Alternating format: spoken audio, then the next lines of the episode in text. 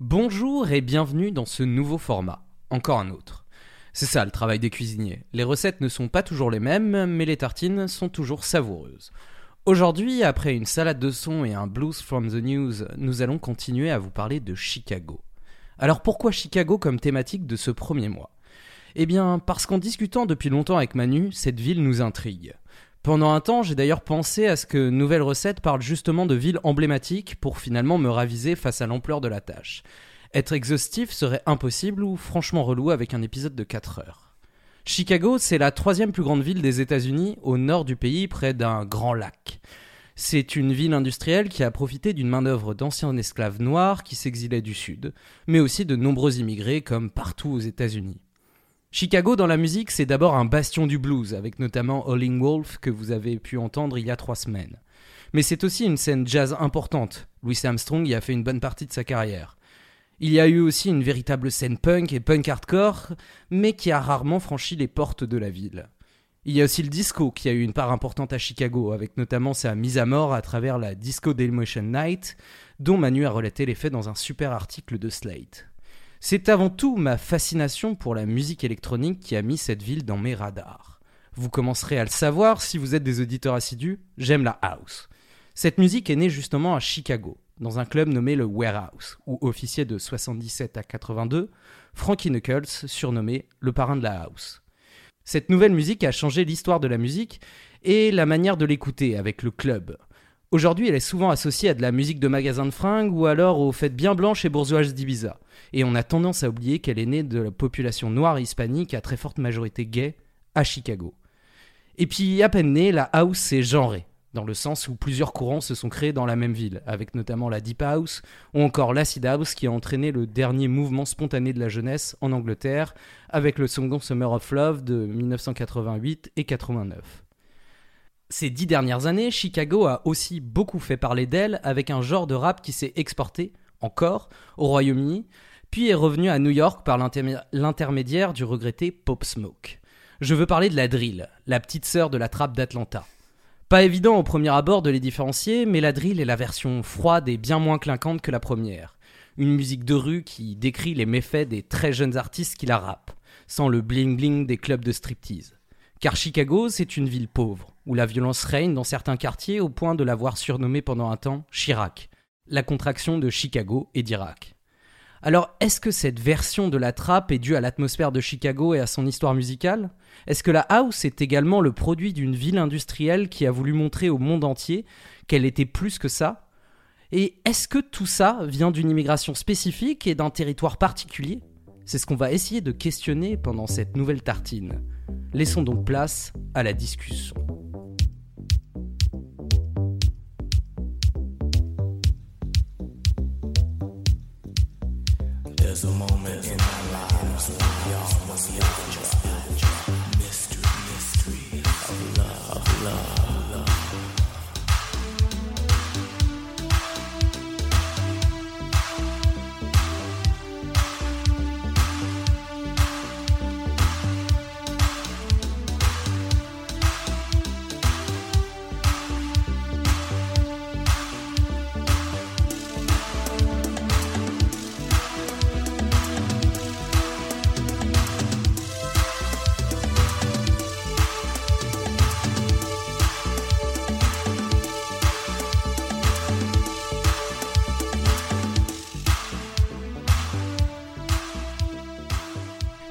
Le magnifique morceau de Deep House, Mystery of Love, par Mr. Finger.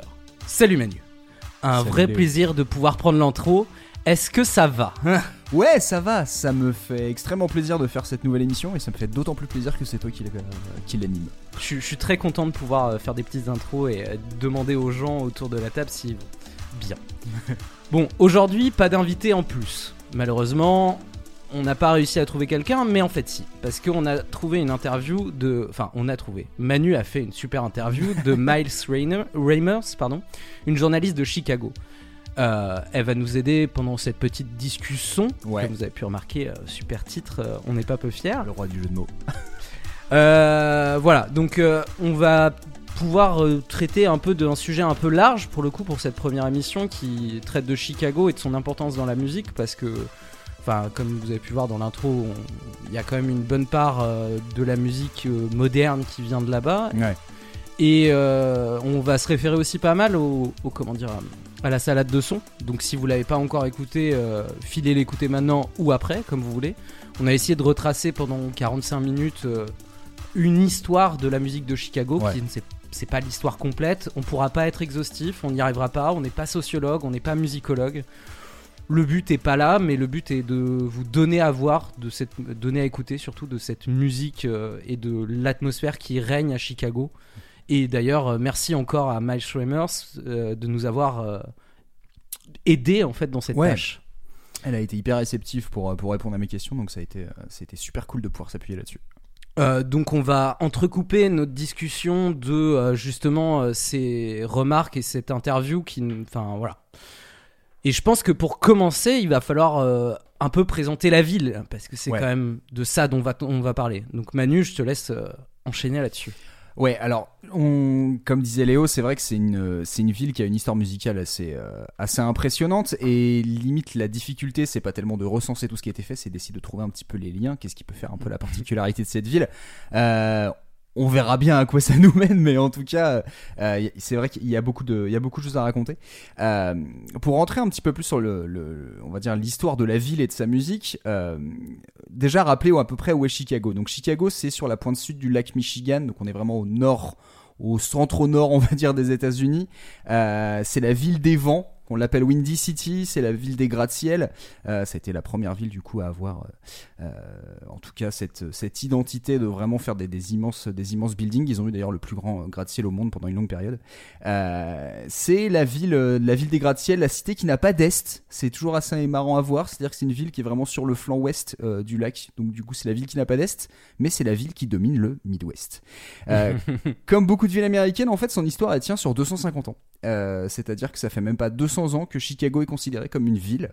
Euh, et quand on pense qu'une grosse partie de la ville d'ailleurs a été ravagée par un incendie en 1871, Mm. on peut se dire que l'identité de la ville en fait elle repose sur un siècle et demi. Et c'est assez impressionnant qu'elle soit devenue la troisième ville des États-Unis derrière New York et Los Angeles, une des plus grandes aires urbaines au monde, un monstre de quasiment euh, 10 millions d'habitants qui est planté au milieu des États-Unis, un espèce de carrefour en fait de- des secteurs industriels et agricoles, c'est ce qui a fait vraiment fait la, la force de la ville euh, à la fin du 19e et, au début du, du 20e siècle.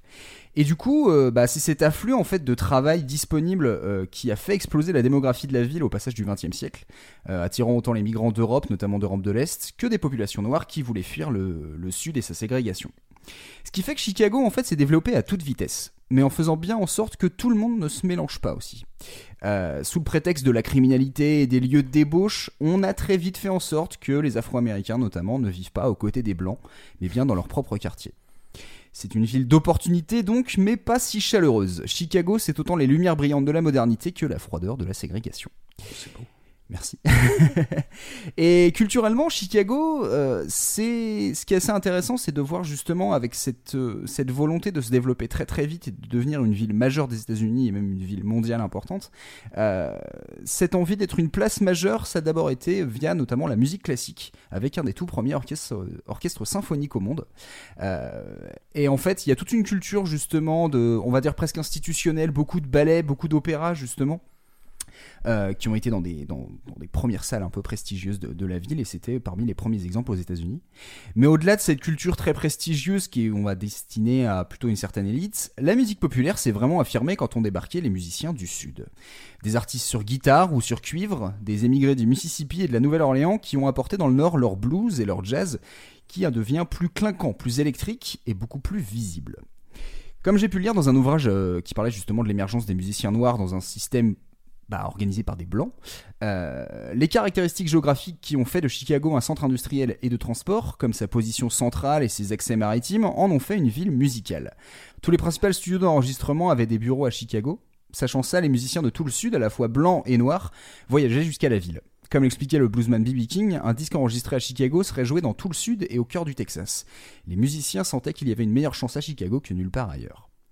Et c'est donc dans la pauvreté des quartiers sud de la ville qu'ils ont pu se débrouiller par eux-mêmes. euh, créant leurs bars et leurs lieux de concert sur des grandes artères, mais aussi des syndicats de musiciens pour pouvoir les représenter, qui soient, qu'ils aient vraiment des, des, bah, des jobs en fait dans la ville, euh, et souvent ne pouvant compter que sur des labels indépendants pour répandre leur musique. Les esthétiques et approches qui ont, évolué au fil, euh, au fil, des générations, vers plus d'affirmation et d'introspection aussi, par exemple avec la soul music qui a pris le relais après le, après le blues et le jazz, notamment par l'intermédiaire de personnalités comme Sam Cooke ou Curtis Mayfield. Ah. Euh, et c'est vrai qu'il y a toute une scène justement qui s'est développée euh, dans la musique noire en prenant au fur et à mesure dans les 70s des accents plus psychédéliques ou même plus proches de la funk. Puis le phénomène disco a pris une ampleur qui a atteint autant d'admirateurs que d'ennemis. Euh, la musique rock, ce dérivé du blues de Chicago, retapé par des Anglais et revenu en force aux États-Unis, sentait parfois fort la testostérone, au point que nombre de ses fans avaient parfois en horreur ce disco, une musique avant tout dansante qui rassemblait dans des clubs un public féminin, gay, noir et latino. Le Disco Demolition Night, dont Léo parlait tout à l'heure, cette soirée de destruction de disques organisée dans un stade de baseball en juillet 79, reste un moment marquant, une grosse blague potage pour certains et un, un traumatisme pour beaucoup d'autres. Pourtant, la réalité, c'est que cette jeunesse en colère avait besoin de son défouloir. Et le punk, qui commençait à s'immiscer dans, nombre de villes américaines, a particulièrement pris à Chicago, au point que c'est une version plutôt hardcore qui a tenu et s'est étendue sur plusieurs générations. Une nouvelle forme d'affirmation qui allait aussi avoir ses nombreuses variantes et fortement nourrir le rock alternatif du pays. La musique d'une grosse ville, bruyante et violente, avec un climat parfois difficile, un passé glorieux mais un présent souvent anxieux, mais sans forcément l'image de marque de New York ou Los Angeles. C'est pourtant de là que va démarrer une musique qui va convaincre le monde extérieur, la house, petite sœur du disco. On peut d'ailleurs remarquer que Chicago s'est fait une habitude d'accueillir ou de faire naître des cultures dites alternatives, ou en tout cas à la marge du grand public, abstraites, extrêmes, expérimentales, pourtant abordables et non élitistes. De la new wave à la culture rêve, du free jazz à la drill le hip-hop a forcément pris une place importante dans une grande ville, dans une aussi grande ville qui porte les longues traces de la ségrégation, et certains grands noms en sont sortis comme Common, Kanye West ou Chance the Rapper. Mais le style qui en a émergé ces dernières années, comme disait Léo, c'est la drill, qui respire la vie froide et profonde des adolescents du Southside de Chicago. C'est comme si on revenait toujours à ça, ce contraste d'un phare emblématique de la musique pop américaine, mais qui a été aussi accueillant que sombre. Un lieu d'émancipation et de frustration, très vivant mais cloisonné, dont les noms les plus célèbres sont peut-être Al Capone et Barack Obama. Un endroit qui attire les gens autant qu'il les repousse, le fameux Sweet Home Chicago. Ah, voilà. J'aime bien les petites intros, les doubles intros, on fait que ça. Exactement. Non, je, justement, c'est assez intéressant ce truc du climat déjà, parce que c'est quand même assez particulier. Il faut se rappeler, euh, j'ai vu ça quelque part, effectivement, quand on regarde la localisation sur une carte de Chicago qui est vraiment collée au lac Michigan, qui est vraiment gigantesque. Enfin, faut, faut se le rappeler quand même, il fait une taille, j'ai pas la taille de, du, du, truc, mais bon, ça fait quasiment la taille d'une région française. Bien sûr. Et, euh, et à ça est quasiment collé en fait euh, le Canada. Et il euh, n'y a pas de il a pas de montagne pour couper justement le vent. C'est pour ça Windy City euh, et, Chicago, c'est un peu aussi euh, quelque part la, grande sœur de Détroit. Enfin, oui, je suis content que tu en parles maintenant parce que je pense que c'est important d'en parler assez vite en fait. Parce que du coup, c'est aussi des villes euh, très industrielles qu'on on le rappelle qui a quand même après la guerre de sécession avec une fuite des, des esclaves noirs du sud pour venir au nord avec une opportunité de d'être salarié dans le capitalisme, ce qui est toujours mieux que mais ça reste une misère euh, quand même assez importante, mais euh, qui n'est pas la même que celle du Sud, avec euh, cette impression entre guillemets de liberté que laisse place, enfin le Nord, avec beaucoup, notamment à Détroit, la ville de la construction automobile. Ouais. Chicago qui est peut-être un peu moins là-dedans, mais quand même beaucoup industrialisé. Ouais, mais en fait c'est pas les mêmes, c'est juste que c'est pas les mêmes industries en fait concrètement. Mais du coup, ça reste aussi une ville, un carrefour, euh, comme tu le décrivais, de, comment dire, entre le lac Michigan, mais aussi beaucoup d'affluents, euh, de, de, comment dire, de, fleuves qui ont permis beaucoup le, commerce euh, à l'époque. encore une fois, c'est une ville super récente, on a tendance à l'oublier. Puis la destruction de, tu parlais du grand incendie de 80, de 1800, 1871. 71, pardon. Ouais qui a, vraiment ravagé la ville et j'entendais euh, des, euh, justement des, personnalités de Chicago qui parlaient de, ça comme étant euh, faire table rase complètement du passé. Récent finalement, mais du coup de reconstruire et de vouloir avoir une ville plus grande, plus belle, plus, magnificente. Plus carré aussi, c'est Oui. ça qui est assez intéressant, c'est ce quadrillage à l'américaine euh, classique de l'urbanisme. Oui, qui est encore plus violent à cet endroit-là parce que Ouais. encore plus récent et euh, et qui en plus Windy City, bah, qui fait que bah, la ville est encore plus, à mon avis, venteuse à cause Ouais. de ces artères complètement euh, parallèles. Et euh, donc on peut retracer le truc, on peut commencer par euh, parler un peu du blues peut-être, Ouais. euh, qui, qui, qui a, qui a pris son envol euh, quelque part à Chicago avec ce son très électronique. J'ai pu lire que ouais, électrique pardon. J'ai pu lire que D'accord. c'était aussi dû au fait que des, des comment dire des musiciens qui venaient du sud dans des campagnes plutôt sont arrivés en ville avec une atmosphère bruyante et il a fallu se faire entendre aussi donc du coup brancher les guitares. Ça, ça joue énormément en fait, c'est ça qui est assez intéressant. Euh, alors pour les personnes qui ont écouté justement euh, Blues from the News que j'ai fait euh, il, y a quelques, il y a quelques jours avec, euh, enfin consacré à JB Lenoir, c'est intéressant de voir du coup ce gars qui vient du Mississippi, qui du coup a appris à jouer de façon acoustique, dans le sens le plus entre guillemets du terme, et qui du coup euh, en arrivant à Chicago bah, a pris le pli comme beaucoup en fait de jouer finalement euh, sur, euh, sur guitare électrique, parce que voilà aussi cette, cette émergence de la scène blues c'est les années euh, euh, 30, 40, 50, donc c'est vraiment le moment où du coup la musique devient électrique. Euh, et pourtant, ce qui est intéressant, justement, je fais le point, le lien avec JB Lenoir, c'est que quand on voit entre guillemets plutôt sur la fin de sa carrière dans les années 60, il était revenu à un truc du coup beaucoup plus euh, traditionnel, beaucoup moins clinquant. Et c'est ça qui permet en fait de voir vraiment euh, ce, que, fait en fait l'arrivée d'une musique on va dire rurale dans une grande ville c'est que soudainement en fait ça prend beaucoup plus de poids euh, on parle d'électricité, mais du coup, en fait, le fait de jouer sur guitare électrique, ça fait aussi que l'instrumentation autour va être différente. Les, beaucoup Mm. plus d'arrangements, beaucoup plus. On, on est vraiment plus, au lieu d'avoir un bluesman tout seul sur sa guitare, là, du coup, on va avoir vraiment un guitariste électrique qui va être accompagné d'autres musiciens. Et du coup, on va avoir ce côté peut-être plus spectacle, en tout cas, qui va, qui va apparaître. Et qui, bah, bien sûr, va, va attirer un public un, un peu plus large, quoi. Et je sais pas si c'est dû à ça, mais on peut, on- enfin en tout cas le, le fait que dans ces années-là, l'enregistrement devient roi aussi, Ouais. parce que les enregistrements avant étaient quand même plus éparses, et il y en avait quand même beaucoup moins. Et de, de cette ville aussi très industrielle qui permet aussi euh, finalement de, de produire industriellement de la musique et de l'exporter. Euh, il y, a, y a beaucoup de connexions, je trouve, de Chicago parce que je parlais de Détroit, mais il y a aussi la Nouvelle-Orléans parce qu'en parlant du jazz, euh, sûr. de de- d'une scène la, la Chicago enfin le, le jazz de Chicago qui est quelque part une scène et euh, j'ai lu quelque part qu'il y avait euh, comment dire un la- le jazz de la Nouvelle-Orléans était plutôt des improvisations collectives Mm. là où le jazz de Chicago prend la part belle aux solistes un peu plus Oui. Du coup je, je sais que t'es un peu plus connaisseur sur, euh, Bah, sur ce genre de En scène fait, ce qui est assez intéressant, c'est que quand on fait la comparaison entre le jazz et le blues, euh, bon, déjà, faut, faut se dire que c'est deux pratiques musicales qui sont quand même assez distinctes. Enfin, voilà, dans, dans l'approche dans laquelle elles sont faites, mais euh, là, on va dire que le blues, en arrivant à Chicago, a pris une sonorité assez différente.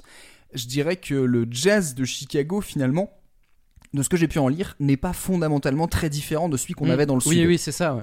C'est- plutôt, oui, cette mise en avant, comme tu disais, de, de, de- de musiciens euh, individuels euh, et de cette pratique de finalement, on est peut-être moins sur ce côté euh, fédérateur de finalement, euh, enfin fédérateur, je, je sais pas si c'est forcément le bon terme, mais peut-être que dans le sud justement, il y a ce côté plus fanfare parce qu'il faut pas oublier qu'à la base, il y a quand même cet aspect fanfare et plutôt cérémonial qui joue vachement dans le, dans le jazz, en tout cas au début du du XXe siècle, et que du coup, en arrivant en Chicago, à Chicago, notamment quand on voit des personnages comme, enfin des personnalités comme Louis Armstrong, là voilà, c'est vraiment la personne, sa voix, son instrument qui va vraiment être mis en avant, et c'est vraiment ça qui va, euh, qui va évoluer au fur et à mesure. Je dirais qu'en fait, le jazz à Chicago va avoir finalement euh, un coup de projecteur. C'est pas forcément là, par contre, où le jazz va forcément évoluer. J'ai pu lire plusieurs fois que du coup, en fait, c'est là où finalement le jazz s'est affirmé, mais c'est plutôt en partant par exemple à New York que là, du coup, on a eu vraiment une évolution du jazz vers des sonorités qu'on a connues après dans les années euh, 50, 60 et tout. oui c'est un peu la ville qui met en lumière le jazz à l'échelle euh, presque internationale euh. Ouais, il y a un peu de ça.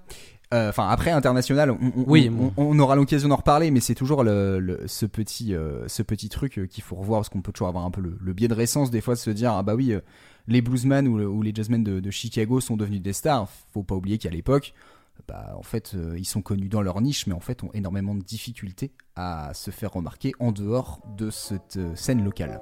Et du coup, je pense que c'est le bon moment de passer un petit morceau euh, de jazz de Chicago.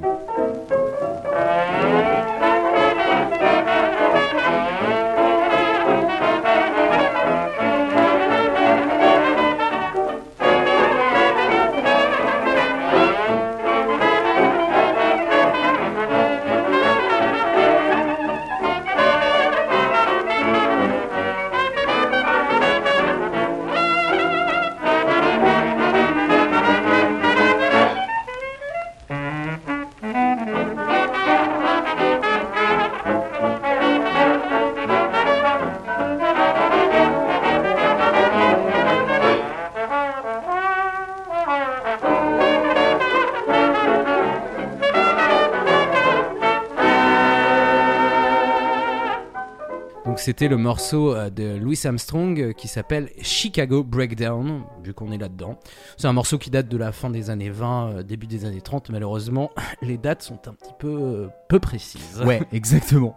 ouais, non, je voulais juste rebondir sur un truc parce qu'on s'en rend pas forcément compte, mais en fait, c'est déjà un truc fondamentalement différent de, de comment dire d'avoir une version enregistrée de la musique parce que mm. ça veut dire qu'en fait on a une fixation de, de l'œuvre. En fait c'est ça qui est aussi intéressant, c'est que si on imagine vraiment par exemple le jazz de la Nouvelle-Orléans euh, comme un truc justement presque euh, un comme je disais cérémonial mais plus en fait ce côté bah en fait fanfare un truc plutôt vivant là du coup on arrive sur des œuvres qui sont fixées donc ça veut dire que déjà sur qu'est-ce qu'on va mettre en avant quels instruments vont être mis en avant qu'est-ce qu'on va mettre comme arrangement autour en comptant, euh, en prenant aussi en compte euh, les possibilités d'enregistrement de l'époque, notamment par exemple au mm. micro.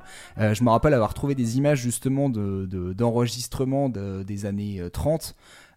où c'est très intéressant en fait de se rendre compte que bah, en fait tous les instruments en fait tout le monde est dans une espèce de petite pièce on a même certains instruments qui sont qui sont mis en hauteur pour pouvoir faire ce truc, pour pouvoir vraiment, euh, comment dire, faire la distinction en fait entre les différents, les différents trucs. Euh, quand on voit par exemple Louis Armstrong, on se dit bah si la trompette va vraiment être au premier plan, ça joue aussi sur qu'est-ce qu'on va entendre des autres instruments. Donc ça veut dire qu'aussi c'est une forme aussi d'évolution du, du courant musical quoi. Ouais, et puis du coup là on arrive pile poil sur le moment où peut-être c'est euh, genre de choses qui ont fait que on a assimilé pas mal le jazz peut-être à une musique un peu élitiste parce que c'est une des premières aussi à s'enregistrer. Bien sûr alors qu'avant tout c'était une musique de, big band, de musique de, enfin, de big band.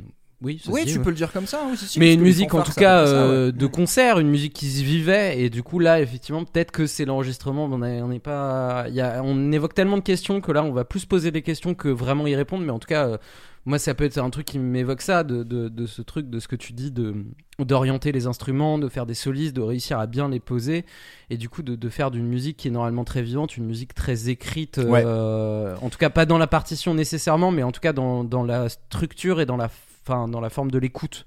C'est juste pour rebondir là-dessus, je trouve que ça me rappelle avoir euh, comment dire découvert notamment des informations sur on va dire les, les premiers euh, les premiers collectionneurs de musique ou les premières revues spécialisées vraiment le de fans de musique en fait qui apparaissent on va dire à la fin des années 20 et début 30 euh, ouais on va dire le, la principale euh, musique qu'on y retrouve souvent c'est du jazz il y a je, parlais notamment du magazine euh, Jazz Hot dans, l'épisode que j'ai fait l'autre fois qui reste un des tout tout tout premiers enfin encore en existence en tout cas de enfin revue spécialisée sur la musique qui est vraiment bah, sur ce style parce qu'on va dire qu'en termes de musique populaire à l'époque le jazz, c'est vraiment le truc, euh, le truc nouveau et vraiment une sonorité qui est différente et qui s'écarte, on va dire, de formes plus classiques.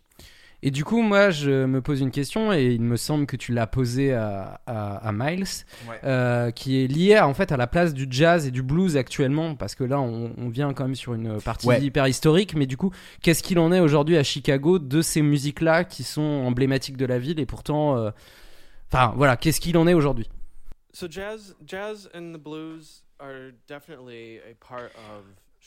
le jazz et le blues font clairement partie de l'histoire de Chicago. À savoir si c'est une culture encore vivante, c'est une bonne question. Une grosse partie du jazz et du blues à Chicago sont considérés comme des aspects historiques de l'identité de la ville. Et il y a beaucoup de clubs de jazz et de clubs de blues qui sont des destinations touristiques, au point que ça ressemble parfois à un musée.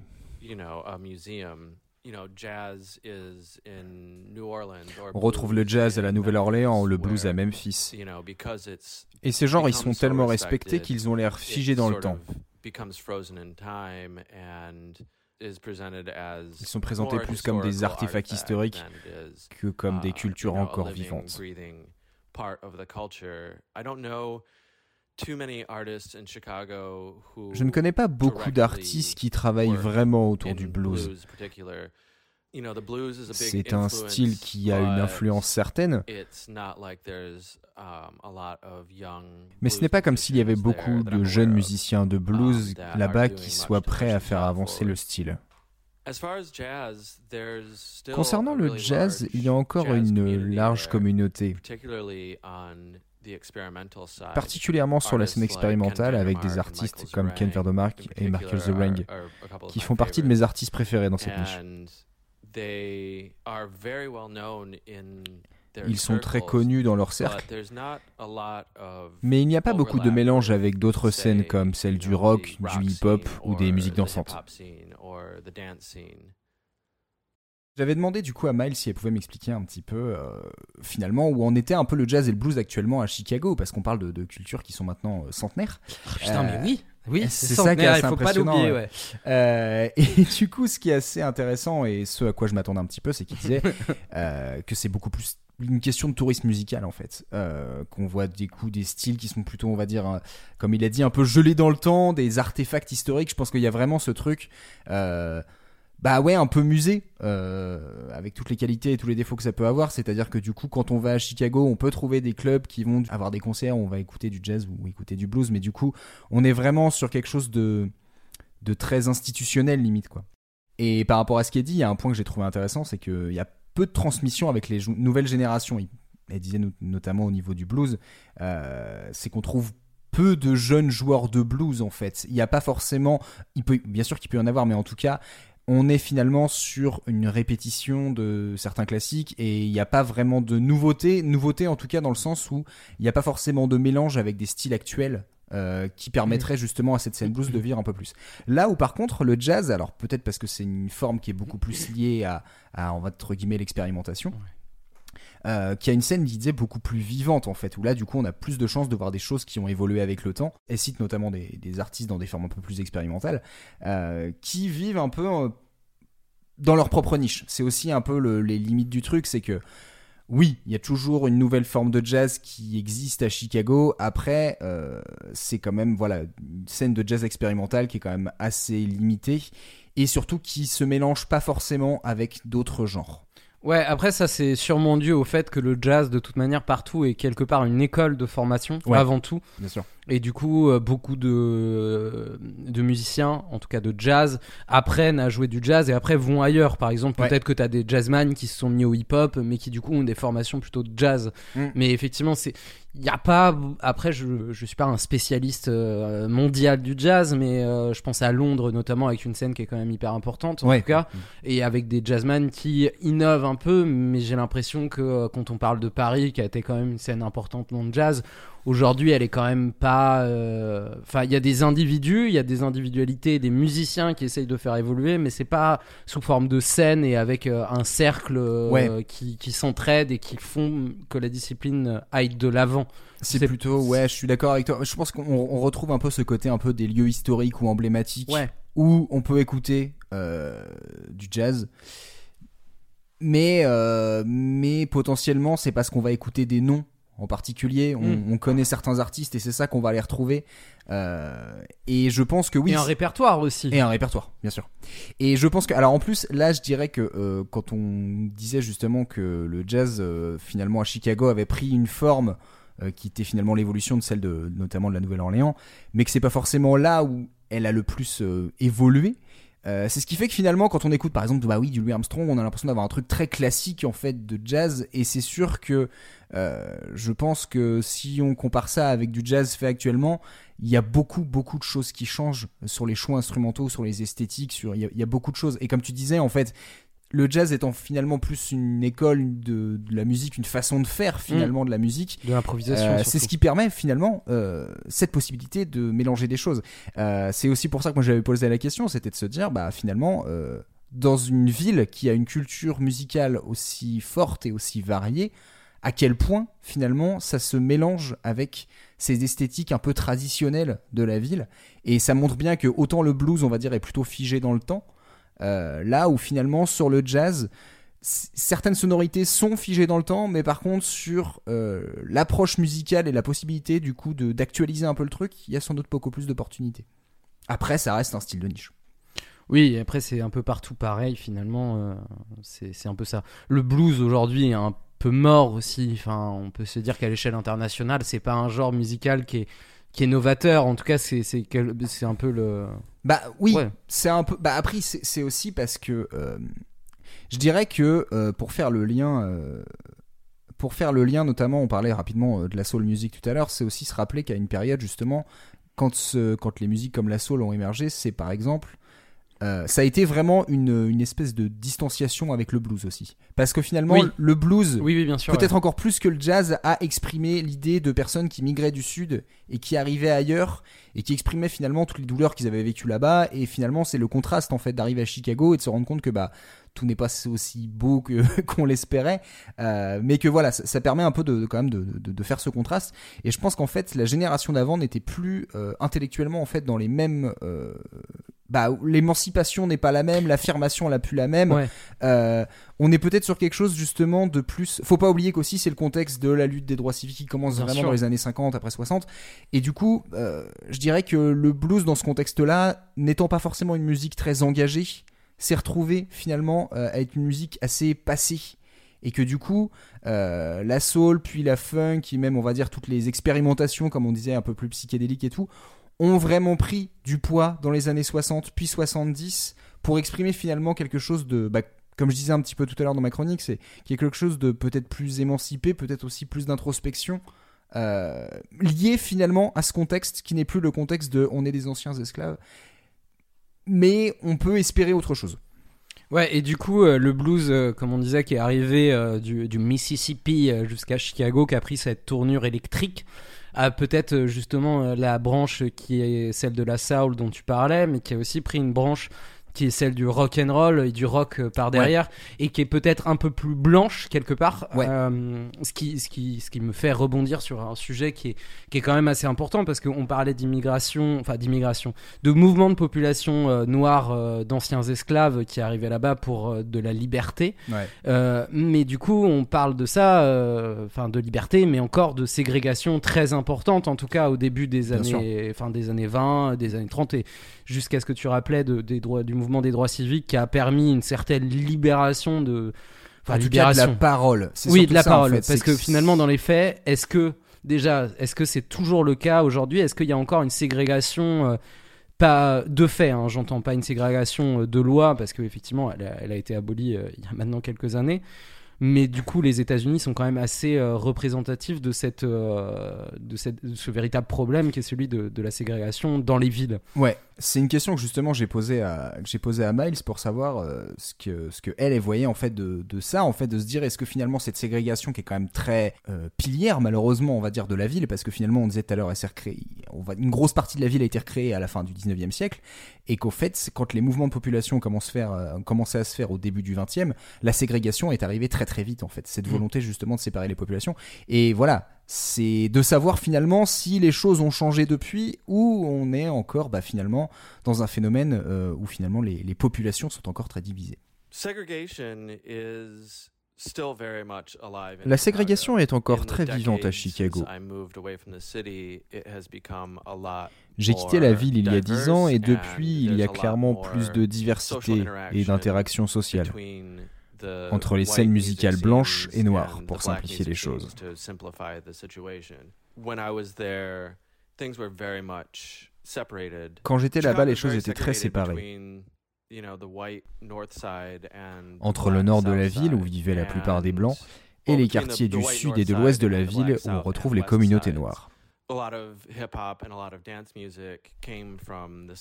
Une grosse partie du hip-hop et de la dance music venaient artists des quartiers sud et ouest, mais beaucoup d'artistes allaient jouer dans des clubs dans le nord de la ville, principalement blancs. But there wasn't a lot of direct crossover between Mais il n'y avait the pas vraiment de vrai mélange entre les scènes musicales blanches et noires. Il y a beaucoup plus d'interactions maintenant. You know, the divisions run so deep. The history is so deep. And the segregation Mais cette séparation est si profonde et historique qu'il va falloir du temps avant que cette ségrégation puisse disparaître. Alors c'est marrant parce que elle parle de effectivement des artistes blancs qui reprennent la musique de noir et qui disent ah non, c'est nous qui l'avons créé. Ouais. Bon, c'est pas spécifique à Chicago, je pense, puisque euh, Non, bah l'appropriation, tout ça. Mais Ouais. je pense qu'en fait à Chicago, il y a un phénomène quand même. euh, Je, je fais juste une petite parenthèse là-dessus. C'est assez euh, du fait de la ségrégation et de ce truc de finalement les blancs sont dans leur quartier au nord, les suds sont dans leur quartier, les nord, les noirs sont dans leur quartier au sud, fait que finalement euh, les blancs qui vont aller s'aventurer dans les clubs qui sont dans les quartiers noirs apprennent en fait des choses et du coup récupèrent cette musique et vont les jouer dans des clubs de blancs, là où justement les artistes noirs n'avaient pas forcément l'opportunité d'aller jouer ailleurs. Donc très rapidement, en fait, ils se retrouvent bloqués à finalement devoir faire leur musique dans leur quartier parce que les opportunités ailleurs n'existent pas forcément et avec le risque de se dire que bah du coup des artistes blancs vont reprendre leur musique et pas forcément dans la volonté de leur chourer leur musique, mais c'est juste Non. qu'en fait bah la, la réalité fait que bah du coup ils vont réussir à toucher un, un- un public plus large. C'est rarement les artistes qui sont à l'origine de ce pillage quelque part. C'est plutôt les, les grosses multinationales, euh, major et compagnie qui essayent de faire ça. Mais Bien sûr. ouais. enfin, tu peux faire le parallèle avec euh, les skinheads euh, en, en Angleterre qui reprennent de la musique jamaïcaine pour Bien en sûr. faire une musique tout ce qu'elle a de plus anglaise et, et pour le coup très. Enfin, je pense que c'est un peu ça aussi le symbole. euh, on parle de la house, mais qui était un peu le symbole des, des prolos et de la diversité en fait Ouais, euh, c'est à ça. Chicago. C'est ce qui est très marrant, c'est parce que elle parle de ça à un moment donné, mais enfin moi ça me fait rappeler une anecdote sur Fox News euh, qui avait quand même dit euh, le euh, très célèbre David Guetta qui a inventé la house revient en Angle- euh, aux États-Unis quoi. Il y, a un- il y a un véritable problème. C'est pour ça que je parlais en introduction de justement Ibiza avec ce, cette euh, vision euh, de la house qu'on a complètement oublié, que c'était vraiment une musique. À limite, une musique euh, LGBT, entre guillemets, même Ouais. si ça veut rien dire, mais une musique qui vient de de- de- d'une. euh, Enfin en tout cas qui est plus lié à une communauté ouais, une communauté qui a effectivement été LGBT. marginalisée bien Mais sûr. on ouais. a tendance à oublier qu'en fait c'est une musique de noir et pas du tout une musique de blanc. Bien sûr. Et euh, effectivement, qui vient de Chicago et d'un, d'un, d'un véritable club qui a euh, quand même lancé tout un mouvement assez Ouais. important, quoi. Du coup, je, je, je pense qu'on on peut un peu enchaîner justement sur, euh, sur la house, puisqu'elle nous a permis de faire cette petite transition, Mm. qui est... Qui est... enfin, J'en ai déjà parlé plusieurs fois dans les tartimes euh, de la house, mais... euh, mais je pense qu'il faut un peu revenir dessus et ce, cette importance qu'a euh, ce genre musical, qui est un genre musical créé à la fin des années 70, début des années 80. Donc un peu dans la même, euh, dans le même, la même temporalité que le hip-hop en fait euh, à New York, mais dans une dimension très différente. Là où le hip-hop était joué dans la rue avec euh, des breakbeats, donc en fait des, de- deux platines vinyles pour lancer le même beat, Ouais. euh, de euh, souvent de, de, de funk. Là où la house est plutôt née de de ce, ce club en fait vraiment de, l'ambiance de club et de la disco qui avait une importance assez importante parce qu'on a tendance aussi c'est pareil bah, la disco on assimile ça à ABBA alors que la disco c'est de la putain de musique de noir aux États-Unis Bien euh, et dans très souvent dans des clubs gays quoi Mm. et ça a fait danser euh, sur Saturday Night Fever à cause de enfin voilà ça a complètement C'est, c'est voilà, bah, j'en parlais très rapidement tout à l'heure euh, dans ma chronique, mais il y a vraiment ce truc de, euh, parce que je l'ai déjà lu plusieurs fois, mais ce phénomène finalement de le backlash contre le disco vient principalement du fait que euh, via notamment par exemple Saturday Night Fever qui a été un carton énorme, mais les Bee Gees ou voilà où il y a vraiment ce truc où des artistes blancs arrivent et finalement reprennent un phénomène qui appartient, on va dire, à une certaine culture, à une certaine communauté, et ça prend un relief de fou. Je pense qu'aussi c'est aussi lié au fait qu'à la fin des années 70, ça faisait quelques années que la musique pop en général était un peu à la ramasse parce que finalement beaucoup de d'autres styles euh, comme le rock, pour- comme les musiques psychédéliques, comme la funk, comme le, la, la soul avaient pris comment dire, était déjà suffisamment vivante, ce qui fait qu'on va dire la musique entre guillemets grand public, on savait plus comment la faire, et que finalement le disco a été cette opportunité de dire ah ben on a un truc facile où on peut faire, euh, on peut faire danser les couples dessus, et, et c'est devenu un énorme business, et malheureusement, malheureusement c'est arrivé au point que bah oui ça a provoqué un backlash et une confrontation on va dire entre la scène rock, enfin c'est même pas entre la scène rock, c'est entre les fans de rock et euh, et les fans de disco indirectement parce que finalement c'est c'est euh, quand, quand je parlais de la, disco Demolition Night c'est vraiment ce truc de dire c'est une initiative de notamment d'un animateur d'une radio euh, de Chicago euh, qui passe du rock et, et qu'on a marre en fait de voir du disco partout. Et en fait c'est ça qui est toujours assez perturbant je dirais assez je dirais presque vicieux là-dedans c'est que il n'y a pas de confrontation directe entre des artistes d'un genre ou d'un genre ou entre des blancs et des noirs directement mais par contre c'est les c'est un public blanc qui exprime toute sa colère face à une musique qu'il n'arrive pas à comprendre et qui est prête à la détruire, à faire une cérémonie comme si c'était une blague pour détruire des tonnes et des tonnes de disques parce que c'est pas leur musique donc c'est pas la musique. ouais après je pense qu'il y a aussi une production industrielle à cette époque-là parce que Oui, je- bien sûr, c'est ça. ça, ça doit être une des, euh, un des premiers genres musicaux où, à l'image d'un truc de film de série B aussi, euh, parce qu'on arrive, euh, sûr. ouais, fin des années 70, enfin dans les années 70, euh, début des années 80, avec une production vraiment industrielle, à, Ouais. à l'image de la Motown aussi. euh, de Détroit avec la soul, avec euh, des, des, des pépites et puis des, des merdes pas possibles parce qu'en fait, euh, c'est produit à une vitesse folle avec des musiciens de studio qui te font euh, trois lignes de basse pour le même morceau et puis enfin pour trois morceaux différents ils te font la même ligne de basse et puis on, on additionne les trucs on les vend par paquet de 12 euh. Bah voilà c'est de la musique aussi très jetable la disco c'est ce qui fait Mm. que c'est très compliqué de, de tirer le, le, le bon grain de livret on va dire alors qu'aujourd'hui enfin c'est ça qui est assez drôle parce que étant assez jeune pour le coup moi euh, plus que Manu mais pas beaucoup plus en tout cas on a vécu dans les mêmes périodes ouais je sais mais en- je- quand je parle de ça à mes parents de la, à- de la, de la, de la disco, c'est quelque chose qu'ils vont détester à premier abord parce Ouais. qu'en en fait ils en ont trop entendu. On leur a martelé la gueule avec ça et du coup c'était plus possible. Nous aujourd'hui, j'ai quand même l'impression que la disco c'est vraiment un genre musical qui passe pour absolument tout le monde parce que c'est dansant, c'est groovy, c'est funky et, euh, et peut-être aussi parce qu'il y a une réécriture euh, de, de la disco, euh, notamment grâce, justement, je rebondis à ça, grâce à Chicago et avec le avec bah, justement Frankie Knuckles et la house, d'avoir un, un son un peu plus dansant et un peu plus rentre dedans de ce que la disco a pu être très mièvre à un moment Bien donné. Mm. Et d'ailleurs, euh, je- j'explique un peu le, con- enfin, comment c'est inventé en fait la house. C'est simplement parce que Frankie Knuckles euh, passait des disques de disco, mais avait aussi une boîte à rythme, la fameuse TR 808, euh, dont vous entendrez euh, sûrement parler encore et encore parce qu'elle a une importance capitale dans la musique. Mais du coup, Frankie Knuckles passait des disques de disco et voulait y rajouter un peu de peps, un peu de, bah, de rentre dedans parce que c'était euh, des soirées qui se passaient jusqu'au bout de la nuit. euh, Enfin, j'entendais parler de punch au LSD. Alors, je sais pas si c'était warehouse parce que d'un côté, j'ai vu que c'était sans alcool. Bref, vous imaginez quand même l'ambiance avec euh, justement ce, ce- ce son de disco qui est parfois un peu fade parce que mal produit, euh, mal euh, fait. Et du coup, on rajoute ce son de, de- de boîte à rythme rentre dedans avec Ouais. ses grosses basses et son, son kick sur tous les temps, histoire que tout le monde puisse danser. Et en fait, c'est ça qui a donné naissance à la, à la, à la house, qui est finalement en fait un- une disco un peu plus rentre dedans. Et aujourd'hui, il y a même. Enfin voilà, la, disco house qui a un style à part où du coup euh, c'est toujours pareil quoi. Je dirais même qu'il y a peut-être même un truc, euh, alors tu me diras si je dis des conneries là-dessus, mais je pense qu'il y a aussi une question d'approche différente, c'est-à-dire que la disco était malheureusement tombée, comme beaucoup de gens en fait quand ils commencent à devenir très populaires, euh, reprennent des schémas très pop, très presque entre guillemets variettes de couplet-refrain, couplet-refrain, machin et tout, et du coup en fait on n'est plus forcément dans ce côté du disco purement dansant avec des morceaux longs, du coup les gens vont finalement danser, profiter du truc, on revient à ce format chanson. Et du coup, sur la façon dont c'est produit, dans la façon dont c'est arrangé, ça crée certains gimmicks qui du coup deviennent un peu euh, trop convenus et qui finissent par énerver. Comme par exemple mettre des violons partout. Tu vois, c'est des trucs Mm. comme ça où tu te dis, Ah, les vieux strings dégueulasses là. Voilà, Mm, c'est ça. C'est vraiment de- ce genre de sonorité où tu fais, bah, c'est pas, c'est pas surprenant que si tu les surdoses, ça va très rapidement sous les, sous les publics, quoi.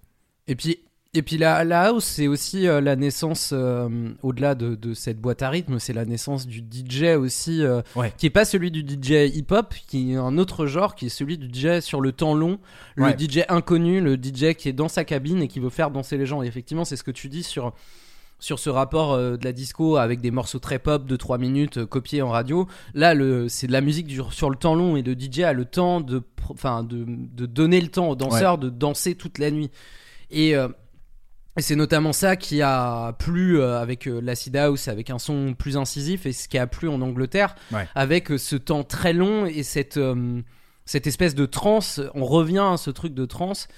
Et c'est parti, ouais, euh, je pense, de Fête endiablée. Euh, J'ai pu lire ça aussi de, je sais plus si c'était Frankie Knuckles ou un autre artiste, Marshall Jefferson peut-être, qui, qui parlait de ça comme étant euh, le, warehouse, comme étant l'église pour ceux qui n'avaient pas le droit d'aller à l'église. Donc les noirs homosexuels.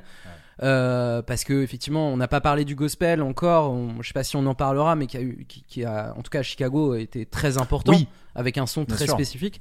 Mais en tout cas, le, le- c'est quand même un endroit aussi euh, très puritain, comme beaucoup aux États-Unis, avec l'église très importante et avec un- une homophobie aussi très présente. ouais. Et euh, la house et le club étaient l'endroit euh, bah, d'évasion et de liberté pour ces populations qui étaient par ailleurs complètement mises à l'écart. Donc euh, le club et la house en fait créaient ça. C'est- un peu, euh, c'est assez intéressant parce qu'en fait c'est la house est assez symptomatique de ça. De, de c'est un nouveau genre musical en tant que tel, Ouais. mais c'est surtout un nouveau mode d'écoute et un nouveau Oui. mode de Bien sûr. de danse en fait.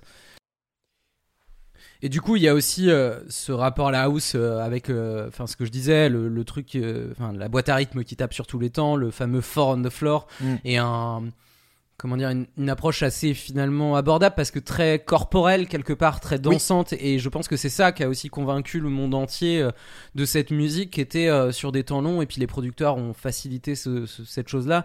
Et je pense qu'au début des années 90, euh, tu ne pouvais pas t'empêcher d'être DJ de house et c'était plus facile finalement parce que Mm. tous les morceaux sont souvent sur le même tempo. Si les gens aiment, ils vont danser là-dessus.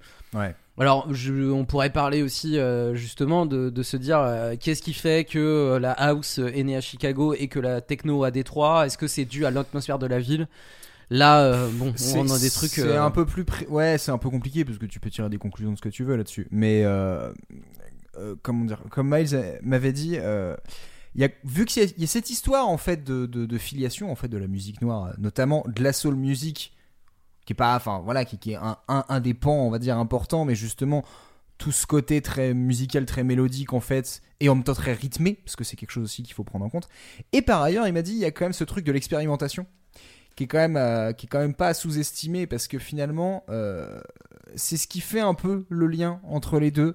C'est ce côté en fait, euh, bon entre guillemets bidouiller avec des machines, mais en fait se dire que finalement, ce qu'on recherche dans la musique, c'est une expérience globale, c'est pas juste une construction d'une chanson, c'est peut-être aussi ce truc de finalement euh, voir une musique qui évolue et comment on y réagit et comment on vit en fait cette expérience. Et je pense qu'en fait, enfin, euh, j'avais passé un extrait, mais même euh, Miles m'en a parlé rapidement de, du euh, Art Ensemble of, euh, of Chicago, qui est un groupe de, Mm. on va dire, de free jazz, qui est un peu un cas à part parce que finalement il n'y avait pas beaucoup d'équivalents même, même à Chicago, mais il y, avait quand même un peu toute cette culture de finalement du free jazz dans le sens émancipation et de pas rester bloqué finalement de ce schéma du jazz un peu des années 20 quoi.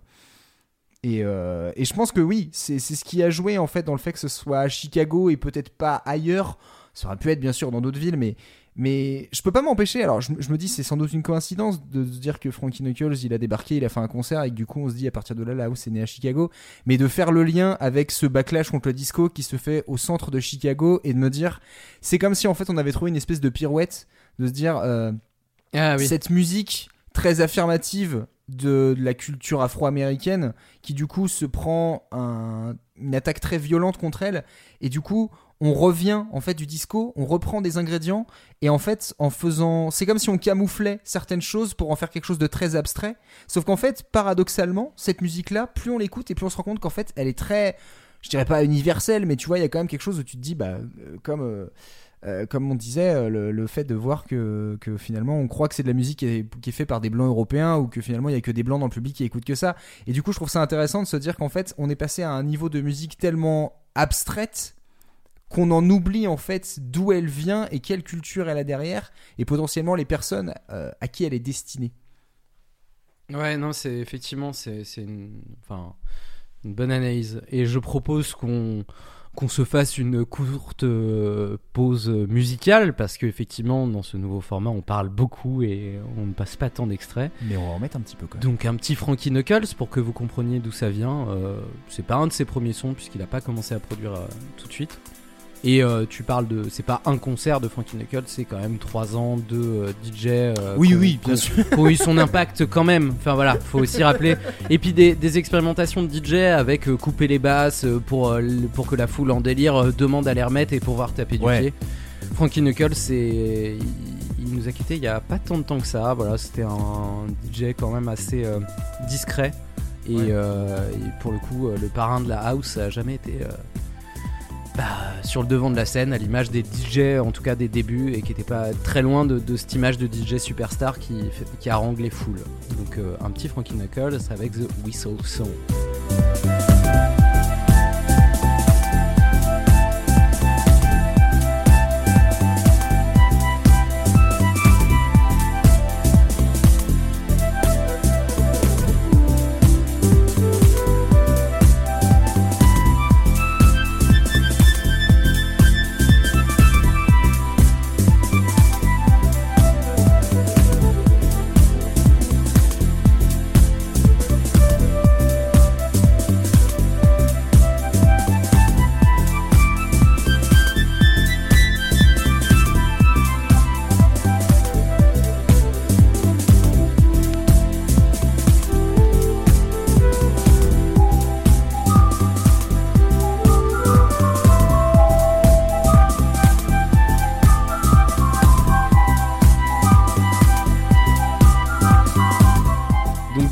Frankie Knuckles. euh, et euh, là, vous avez entendu un morceau qui date d'un peu plus tard, donc on est un peu plus loin de ce disco amélioré. Et en fait, euh, ils ont créé aussi ces, ces musiciens-là, euh, justement à travers des machines qui ne valaient rien du tout, qu'ils ont récupérées dans des vieilles brocantes. euh, parce que, encore une fois, bah, c'est des musiciens pas très riches. hein, on n'est pas dans des gros studios. Mm. On est vraiment sur le début des euh, bedroom producers, enfin, des, des- finalement des, des producteurs de chambre, des producteurs qui utilisent quelques machines pour faire de la musique et qui ont rendu. euh, La nouvelle musique de chambre. c'est ça.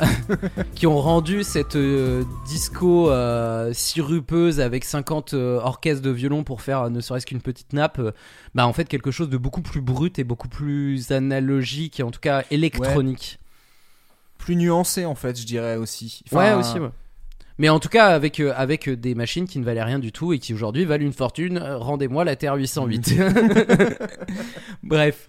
Euh, je, on- je pense qu'on peut aborder aussi un peu un aspect assez important et qui est une transition plutôt bonne là-dessus puisque euh, Frankie Knuckles a créé un, un label qui s'appelle euh, Acid Tracks qui est un petit label indépendant euh, qui a, qui a, comment dire qui a, qui a un petit label indépendant qui a créé qui a sorti euh, l'un des premiers morceaux enfin celui qui est considéré comme le premier mais qui n'est pas le premier je vous réfère à ma première tartine. Le premier morceau d'Acid House euh, qui s'appelle Acid Tracks justement ça fait une bonne transition puisqu'on peut parler euh, des labels euh, de Chicago et son leur importance en tout cas dans, dans la production de la musique. Ouais. Euh, avec Frankie Knuckles notamment qui a, qui a créé un label qui s'appelle Tracks Record qui est un label de, de house avec notamment, notamment le, le super morceau Acid Tracks qui a, qui a comment dire... Un peu posé le. les jalons, on va dire, de, de, de l'acid house et qui a, qui a emmené ce genre euh, en Angleterre et partout dans le monde. Donc Trax Record, qui est un petit label qui a été créé en 84 et qui est un label qui a permis euh, de sortir beaucoup des premiers morceaux de house de Chicago et, et qui est vraiment iconique et aujourd'hui qui sort toujours euh, quelques, quelques trucs.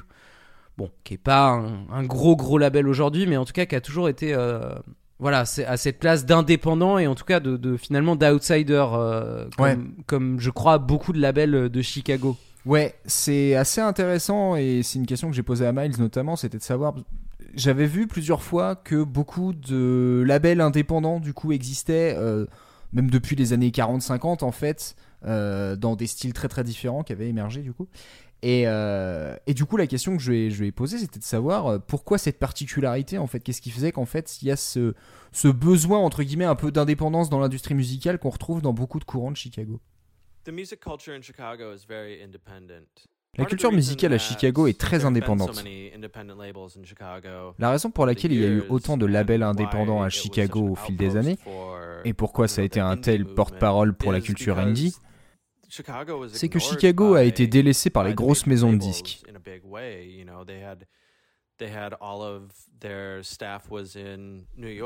Leur personnel était surtout à Los Angeles ou à New York, car c'est là que se passaient les choses. Et ils ne portaient pas tellement attention à Chicago. Et une des raisons pour lesquelles il y a eu autant de labels indépendants, c'est que c'était le seul moyen de faire sortir leur musique.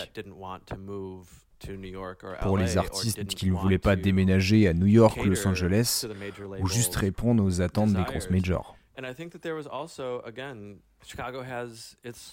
Et encore une fois, je pense que Chicago a un vrai ressentiment.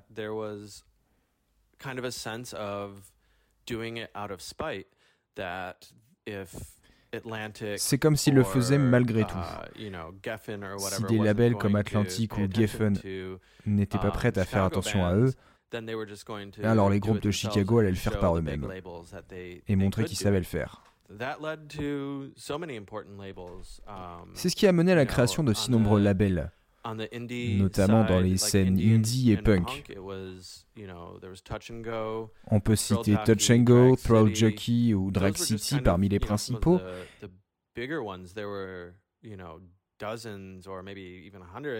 Mais à côté de ces gros exemples, il y avait une dizaine, voire une centaine de labels indépendants qui sortaient une musique qui était directement destinée au public de Chicago.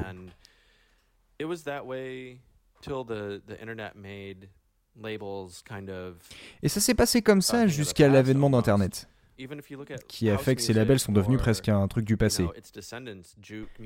Si on regarde de plus près la house et même ses descendants comme Juke Music, Ghetto House ou Footwork, ils proviennent tous de labels indépendants et de labels indépendants de Chicago.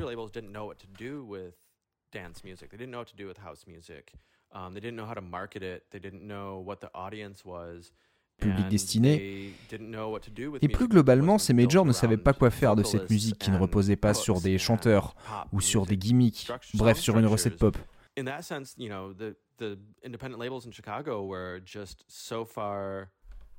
En ce sens, les labels de Chicago étaient très en avance sur leur temps. Et une grosse partie de cette musique a été ensuite reprise par les grosses majors qui ont essayé de l'édulcorer pour l'adapter à un public plus pop. Mais même après que la house soit devenue un vrai phénomène international, les artistes qui ont été signés sur des maisons de disques sont restés dans cette démarche indépendante. C'est un point qui est, super intéressant que nous a détaillé Miles, euh, justement de, comprendre pourquoi finalement on trouve autant de labels indépendants. Euh, comme elle disait, on peut en trouver quasiment une, centaine. Et c'est vrai, j'ai vu une liste. C'est assez impressionnant parce que finalement, depuis le blues notamment, parce que ça a été via des labels indépendants de Chicago que le blues a vraiment pu émerger. Enfin, en tout cas, être diffusé et ensuite euh, être vendu sur des marchés en dehors, de Chicago. Mais, mais comme elle expliquait, il y a vraiment ce truc de bah, ils l'ont fait parce que sinon, ils avaient aucune chance d'attirer l'attention des marchés de Los Angeles et de, et de New York. Et que ce côté finalement bah ouais mais on va le faire quand même. Et ça j'ai trouvé ça super intéressant parce que ça montre aussi cette identité de on est une grosse ville et en même temps euh, on a l'impression d'être le petit frère des deux grosses métropoles qui sont sur la côte ouest et la côte est et on a vraiment envie de faire bah, notre propre musique et c'est vraiment une, euh, approche qu'on retrouve bah, du coup euh, dans le blues, qu'on a retrouvé ensuite bah, notamment dans les, dans, les musiques, euh, dans les musiques noires, mais qui s'est retrouvé aussi finalement dans les scènes punk. Quand elle explique aussi, le, les, les, on va dire, ce qu'on appelle le indie, même si finalement c'est un terme un peu fourre-tout, mais il y a quand même toujours ce truc qui, qui a continué, même on va dire jusqu'à, jusqu'au 21e siècle, d'avoir toujours ces petits labels indépendants qui produisent des artistes qui ont des approches un peu originales et qui finalement font une musique euh, qui est pas forcément facile à vendre mais en fait c'est pas le problème. Le principal c'est qu'ils puissent sortir leur musique. Alors bien sûr comme elle expliquait euh, internet a un peu changé la donne là-dessus même si pour certains aspects ça c'est intéressant parce que il y, a ce côté euh, très je sais pas si organique c'est le bon terme mais il y a un côté un peu naturel où finalement c'est pas juste on produit des morceaux hyper calibrés pour qu'ils passent notamment en radio c'est aussi ce truc de se dire bah en fait on a ces artistes locaux qui sont dans ces petites scènes et en fait on veut juste pouvoir diffuser cette musique à l'échelle locale. Et puis bah si maintenant ça peut marcher à l'international tant mieux. Mais il y a toujours ce côté euh, ce côté indépendant et ce truc de euh, bah ouais mais nous on est Chicago et si on a envie de faire notre musique euh, comme ça bah on le fera. Et puis et puis bah si ça trouve un public ailleurs tant mieux. Sinon tant pis. Ouais ce que tu dis c'est intéressant sur effectivement parce que, que sur l'interview aussi, je reviens sur ce qu'elle nous a dit et ça a l'air très lié justement à une certaine mentalité de troisième ville des États-Unis, de, de, cette ville qui a, qui, a, qui a, voulu tout reconstruire de zéro, qui a voulu être, euh, être comment dire, euh, la plus grande et qui finalement n'a jamais réussi à dépasser ses deux sœurs aînées, enfin sauf à un moment donné, peut-être la plus grande mais pas forcément la plus connue. Euh, à part pour euh, des choses, euh, enfin, enfin voilà, je pense à notamment Al Capone, mais bah c'est ça le problème. Enfin le problème, je sais pas si c'est un problème, mais c'est vrai que Chicago, on va dire, je pense que dans l'inconscient collectif, beaucoup de gens vont se dire Chicago, club de jazz embrumé, et puis et puis, et puis je te dis ouais peut-être la, enfin entre guillemets la mafia Al Capone, parce que finalement ça reste tu vois, un truc un peu emblématique, même si au final c'est, ça commence à se dater. moi, je pense, à, je pense à Shameless, moi, tu vois, la très bonne euh, réadaptation US. Euh, c'est vrai que ça se passe à Chicago. Ça se passe à Chicago, dans les, euh, dans comment dire, dans les quartiers très populaires de Chicago et. C'est une, une, des rares séries, euh, je vous conseille. Voilà, je fais une recommandation en plein milieu parce que bon, on, a, on, parle beaucoup, on dit des trucs sérieux. Voilà, je fais une pause. non, une très bonne série euh, qui est une adaptation d'une série anglaise, mais qui est euh, la version américaine et aussi bien, voire mieux que la version anglaise. J'ai pas vu la version anglaise. bah moi non plus. J'ai vu le premier épisode et j'ai fait ah j'aime moins. Ouais. Bref.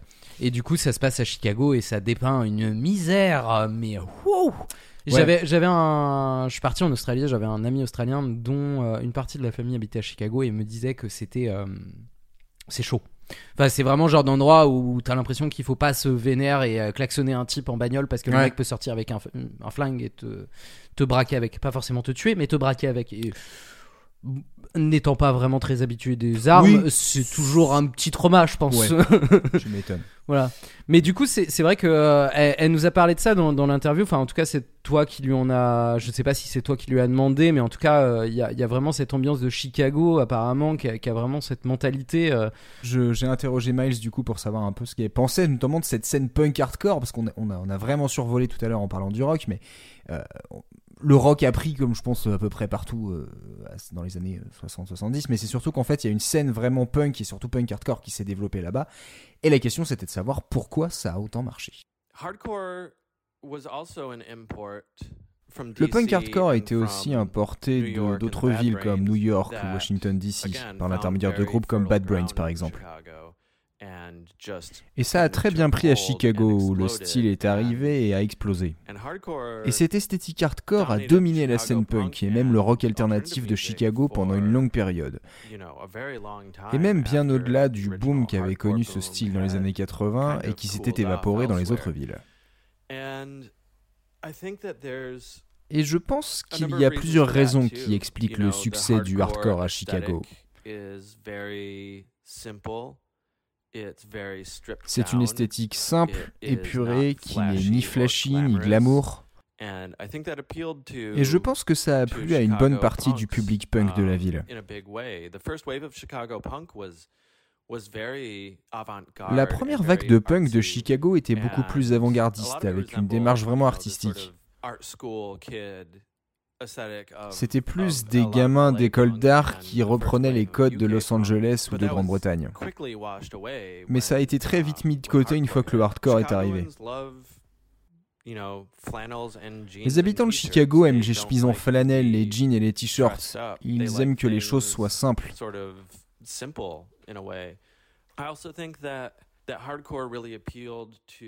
Et je pense que le hardcore a particulièrement répondu à une colère très présente chez les jeunes. Chicagolais. Le Midwest est un endroit très coincé.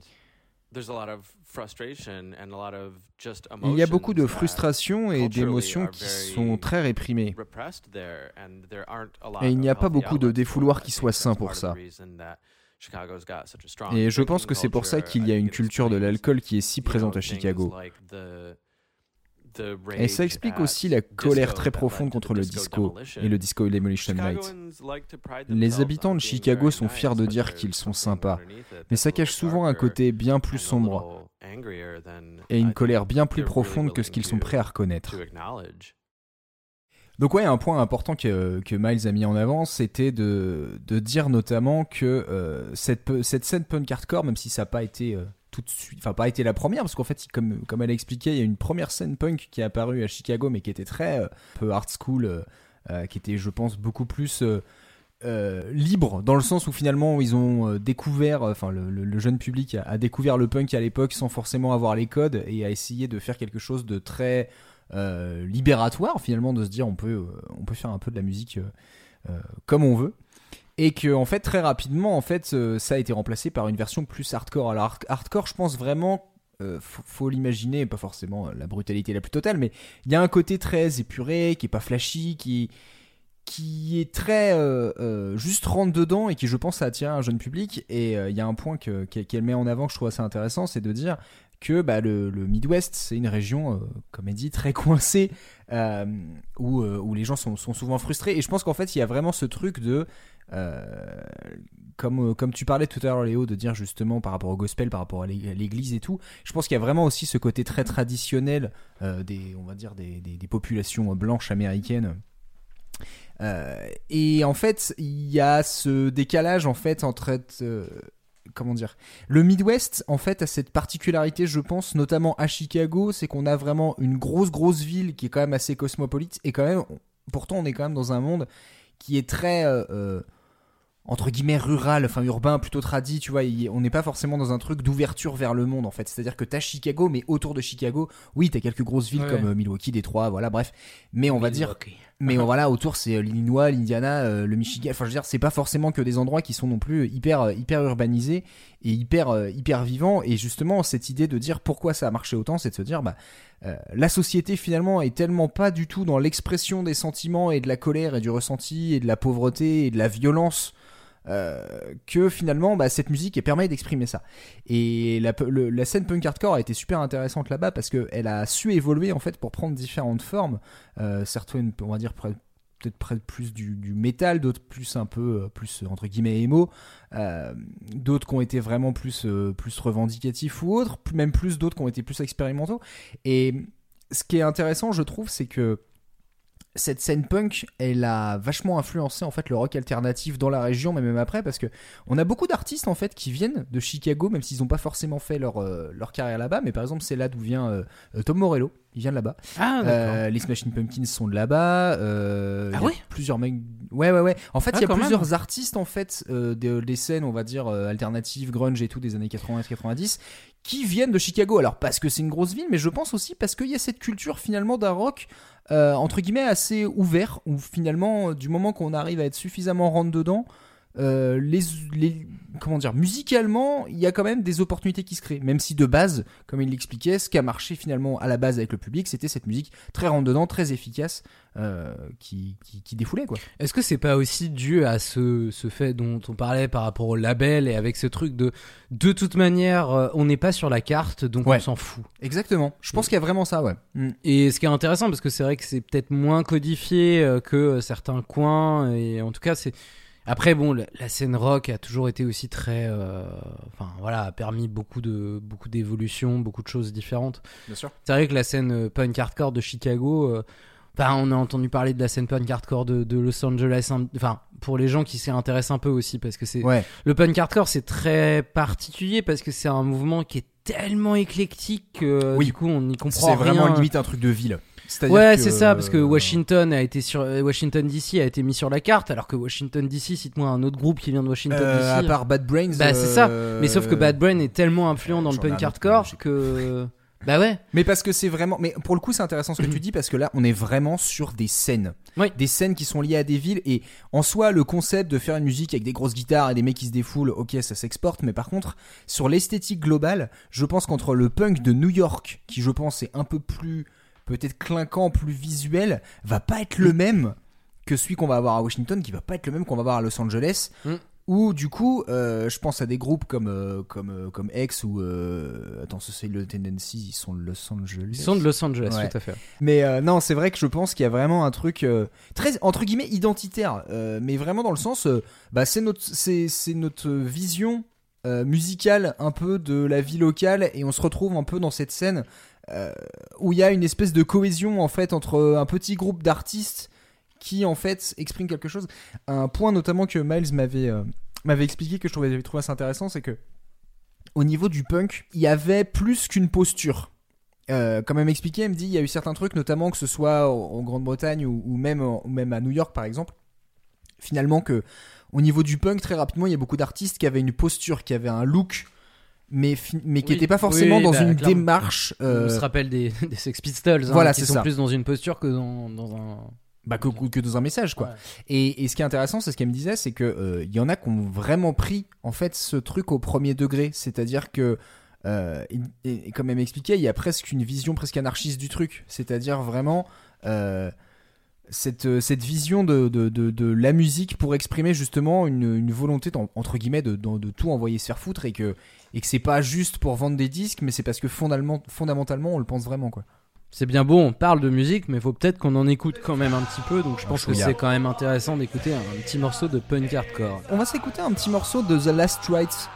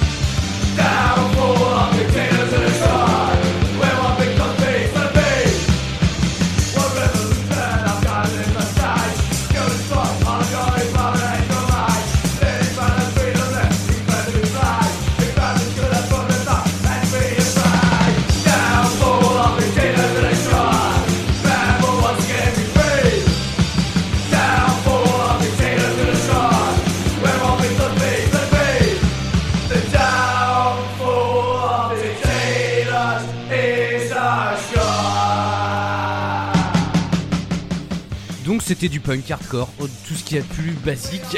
Exactement, ouais. Je crois qu'on pourrait pas dire mieux. Simple, efficace et, et pas cher parce qu'à mon avis les mecs euh, produisaient pour 10 balles vu le son de la guitare. non mais du coup c'est toujours cool à écouter ce genre de morceaux mais c'est vrai que tu te dis ça devait être quand même mieux en live. Oui, voilà, c'est ça. Mais je trouve ça toujours assez rigolo, c'est de retrouver notamment ces trucs de punk indé euh, des années 80 où des fois ça fait très cheap et en même temps il y a un truc de très euh, viscéral, très naturel où on se dit bah une fois qu'on est passé au-delà des des limites techniques qui sont assez importantes euh, derrière bah il y a juste un défouloir et ça donne bah, presque en plus envie de les voir en live je sais pas comment était l'ambiance à l'époque mais euh, mais voilà moi je sais qu'en général ça me fait toujours un petit effet Et ce qui est marrant, c'est que pour revenir juste le- sur le terme punk hardcore, on a tendance à assimiler ça à un truc vraiment violent. En fait, le punk hardcore des débuts était juste du punk qui disait qu'on n'était pas que dans la posture et qu'ils étaient en train de créer des morceaux quand même aussi. euh. C'est des punks qui savent jouer de la guitare, peut-être un peu. Il y a peut-être un peu de ça. Je pense, en vrai, je pense que. Enfin, euh, après, je suis pas un spécialiste du hardcore, hein, mais pour moi, c'est plus un degré d'agressivité en plus du punk. Ouais, mais en fait, c'est aussi très américain. Parce que pour le coup, le punk hardcore n'existe pas trop en Angleterre. En fait, c'était d'autres genres de punk. C'était la oi. c'est pas la même trucs- chose, ouais. Et pourtant, c'était à peu près la même musique. hein, euh, Hmm. Mais, euh, mais c'est juste que euh, c'est pas les Ramones, quoi. Ouais, bah voilà, mais c'est, bah, tu vois, c'est marrant parce que justement, quand on disait euh, New York, Los Angeles, c'est pas pareil que Chicago, bah là, on le sent vraiment. C'est-à-dire Mm. que les Ramones, Ouais, c'est un groupe de. New York et sans forcément dire il y a un truc plus clinquant, mais du coup, c'est clair que la démarche n'est pas la même et, et je pense le. Même au niveau, euh, euh, comment dire, des principes et des valeurs, c'est pas forcément les mêmes non plus. Du coup, on a parlé de, on a parlé de jazz, on a parlé de blues, on a parlé de house, on a parlé de punk euh, et de rock finalement. Bon, on n'a pas, on, n'a pas insisté sur le rock, mais bon, le punk est déjà pas mal. Bah, un petit peu quand même. Et je pense que maintenant, il faut qu'on parle d'un deuxième genre, euh, enfin des- un des genres majeurs euh, et en tout cas que celui le plus écouté aujourd'hui par tout le monde, qui est bien sûr le hip-hop et surtout le rap finalement, puisque le hip-hop, euh, Mm. est-ce que c'est toujours du hip-hop Je ne sais pas. Du coup, Autre émission. Ouais, non, voilà, euh, on verra ça plus tard. Mais euh, du coup, effectivement, le, le- on parle de Chicago, donc encore une fois la troisième euh, plus grande ville des, des États-Unis, avec, euh, comme on le rappelle, une ségrégation quand même assez importante, dans des Ouais. quartiers noirs et hispaniques très pauvres globalement, euh, avec une criminalité quand même à Chicago qui est assez importante parce Ouais. que comme je- je- j'en parlais en intro, mais euh, il y a vraiment eu un comment dire entre 2003 et 2011, il y a plus de personnes qui sont mortes assassinées à Chicago que de soldats américains en Irak. Ouais. Du coup, euh, d'où la contraction Chirac. C'est quand même assez impressionnant. Donc on, on on pense à Al Capone euh, quand on parle de criminalité aux États-Unis, mais il y a, y a quand même aussi euh, des gangs et en tout cas Mm. de la misère sociale qui fait qu'il y a beaucoup de deals et beaucoup de violence euh, et beaucoup d'armes. Parce qu'encore Ouais. une fois, on est aux États-Unis et que bah, les armes sont en circulation euh, légale, donc euh, bah, ça amène des choses euh, assez violentes. J'avais notamment pu lire un, un- un article euh, dans un super bouquin que Manu m'avait offert sur la trappe et notamment qui parlait de, les- de la drill et du coup de, de ces euh, de ces jeunes gamins euh, qui en fait euh, bah, sont dans une à 12 ans sont déjà en train de tenir le bas des blocs avec des Ouais. euh, avec des guns à la ceinture quoi. On n'est pas très très loin, je pense, à Chicago, dans certains quartiers, de, de ce que dépeint euh, The Wire avec euh, Baltimore. Euh, Ouais.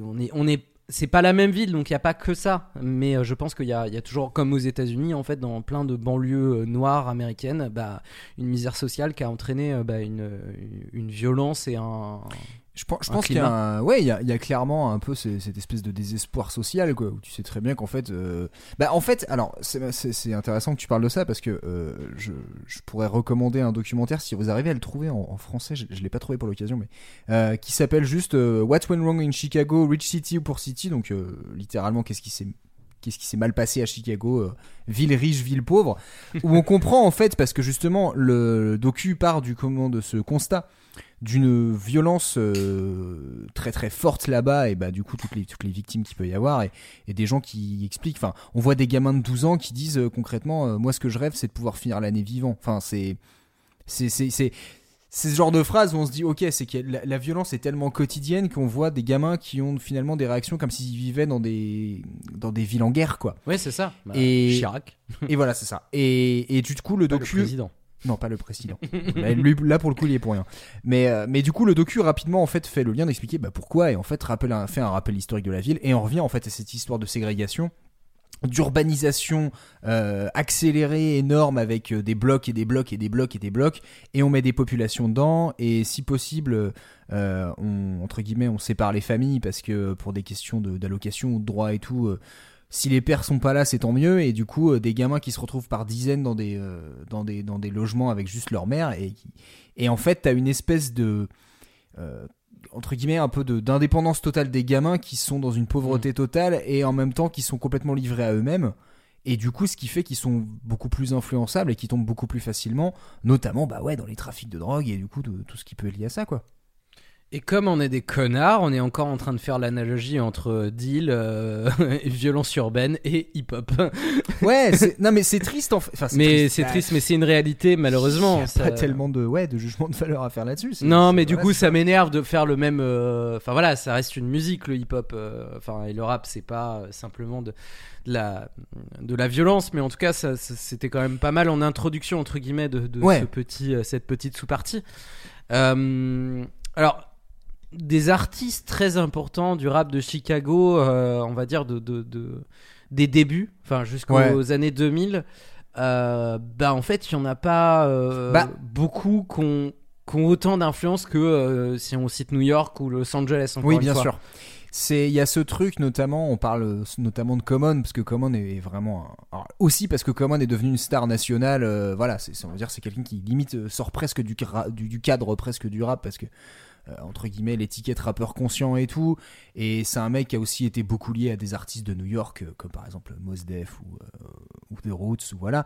Mais en fait, ce Très, qui est- très très bien comme musique. oui, très très bien. Euh, The Roots de Philly d'ailleurs, je dis New York, mais bref. Euh, non, mais ce, qui- ce qui est assez intéressant, c'est de se dire qu'en fait, c'est plus des personnalités qui ont émergé. Là où finalement l'esthétique, il n'y a pas une esthétique propre du rap de Chicago dans les années 90-2000. C'est-à-dire, bah, ils font du boom bap, euh, un peu entre guillemets à la new-yorkaise, à leur sauce, mais finalement Mhm. très à la new-yorkaise. Plus à la New Yorkaise cependant, parce qu'on est loin des, des, des trucs. euh, Bah parce que je pense qu'en fait il y a beaucoup de choses qui se ressemblent en fait dans la misère sociale, le fait d'être dans des villes euh, plutôt du nord où il fait froid. Où... Ouais, c'est ce fait, que j'allais dire. beaucoup Le plus- climat doit jouer aussi. T'as pas le soleil de Mm. la Californie, c'est clairement pas la même chose. Et t'as ouais. pas la chaleur humide d'Atlanta, tu vois. C'est, vrai. Là, tu te sais que tu compte que le climat joue beaucoup aussi là-dessus. Mais je pense que c'est pour ça qu'esthétiquement, ça s'en rapproche plus. Après, c'est vrai qu'il n'y a pas de, il y a pas d'esthétique particulière qui ressort du, du hip-hop euh, à cette période-là. Et du coup, c'est ce qui va arriver finalement euh, plus tard avec une deuxième voire troisième génération, quoi. Ouais, et encore que. euh, Et encore que. Parce que du coup, euh, effectivement, on, on peut citer aussi euh, comme rappeur euh, et producteur très emblématique de Chicago, mais finalement pas emblématique, en fait, qui vient de Chicago, mais qui est pas emblématique de cette ville, qui est en fait Kanye West. Ouais. Et, et effectivement, euh, Kanye euh, vient de vient de Chicago. Il en il en parle dans quelques. Il en parle quelques fois, mais c'est vrai que c'est. euh, ça revient finalement à un point euh, que j'ai pu, euh, dont, dont j'ai pu discuter avec Miles. Euh, ce côté aussi, quand on, comme on disait, la, la- ce côté un peu revendicatif de Chicago, se dire bah, si les autres veulent pas de nous, on le fera quand même. Pour autant, il y a un- du coup, ils sont- il y a- il y a ce côté presque très territorial et que finalement, quand il y a des gens qui sont un peu trop ambitieux, qui veulent trop du succès, c'est pas forcément, ils sont pas forcément très appréciés.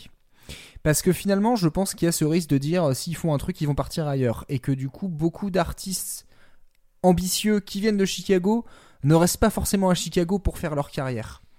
Est-ce que c'est une histoire de manque d'attachement à la ville? J'en sais rien, après c'est chacun sa vie, hein, mais, je pense qu'il y a vraiment ce truc. Et c'est marrant parce que j'ai pu retrouver des noms de différents artistes, on parlait de Common, de Kanye West, Euh, je pense à Chance the Rapper qui est quand même assez identifié par rapport à Chicago, mais même si lui il est quand même d'une génération... euh, Enfin non, je dis ça en même temps c'est à peu près la même que... Mm. C'est un peu plus récent, mais pas beaucoup. hein, de Ah, Chance the hein. Rapper, Kanye, euh, on est à peu près moi, dans la même période. hein, près, ouais. oui. Mais même, euh, je pensais à des gars genre Loupé Fiasco ou autre, mais euh, des artistes qui ont, voilà, qui ont, qui ont des esthétiques dont- qui, qui sont un peu différentes, mais euh, comment dire Je dirais que l'identification à un style qui serait propre à une scène de Chicago n'existe pas dans les années 90-2000. C'est aussi bah, le fait que le hip-hop, euh, comment dire, c'est répandu partout et c'est adapté un peu partout, mais finalement, bah oui, il y a des codes, un peu comme on pouvait le voir sur le rock quand j'ai dit que, que, que le punk hardcore avait vraiment marqué.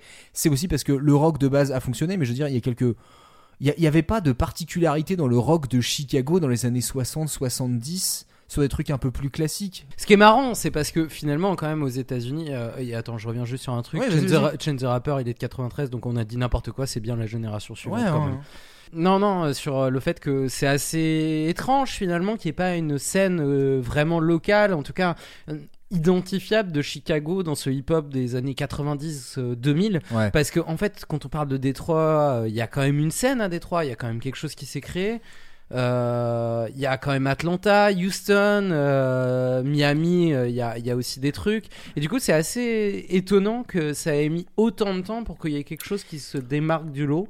Après, Enfin, je lot, pense que dans la lignée d'autres courants où en fait on se dit euh, c'est connu parce que ça vient de grandes villes et que du coup, euh, tu vois, il y a ce truc je me dis, t'as quand même des artistes de New York qui ont été d'abord très connus dans leur niche, dans leur limite dans leur quartier et c'est monté après et vu que ça venait de New York, ça avait une visibilité beaucoup plus importante au niveau national et même international. Et du coup, si ta ville, elle n'est pas identifiée comme ayant une culture du hip-hop très profonde, bah c'est d'autant plus difficile de, de sortir du lot parce que tu dis, imagine Mhm. déjà à New York le nombre de mecs qui se font griller à la porte parce que finalement, bah c'est un peu le- la guéguerre de ceux qui ressortent le plus.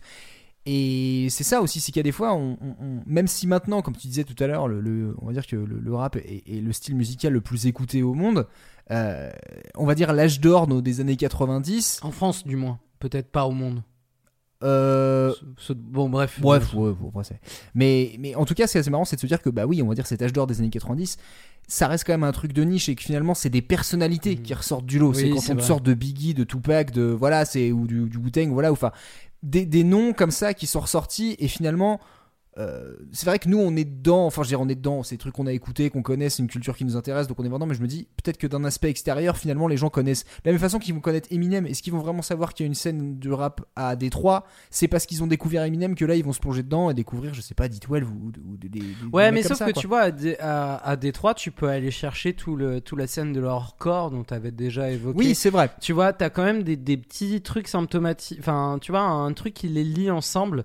Peut-être qu'à Chicago, du coup, c'est la hum, l'explosion de la house qui a, qui a fait dire aux gens qu'ils allaient plus se diriger là-dedans. euh, Ouais. Je sais pas. Là, pour le coup, on, là, on va vraiment Là, on poser des questions. On n'a pas de réponse. Ouais. Et je pense qu'en fait, on fait juste pas une thèse et que en fait, on n'a pas le temps d'étudier plus la question. Que euh, malheureusement, euh, notre super label ne nous paye pas des voyages à Chicago de deux mois. Euh, franchement, euh, merci. Non, mais voilà, on est, on est aussi à cet endroit-là, c'est-à-dire qu'on pose des questions, on n'a pas forcément la réponse. Merci encore à Miles de nous avoir aidé à répondre à Ouais. quelques questions. Parce que les questions Mm. n'étaient pas forcément faciles Mais, à répondre. euh, mais encore une fois, on on n'aura pas, euh, on pas de, euh, enfin, de réponse. Par contre, si vous écoutez cet épisode et que vous êtes vraiment intéressé par la question et que vous avez des pistes de réponse et des choses, on est Ouais, franchement très très, curieux, ouais. intéressé d'en discuter parce que c'est une ville qui nous intrigue. C'est une, enfin, la musique de Chicago. euh, pourquoi elle est à cet endroit-là, on ne sait pas.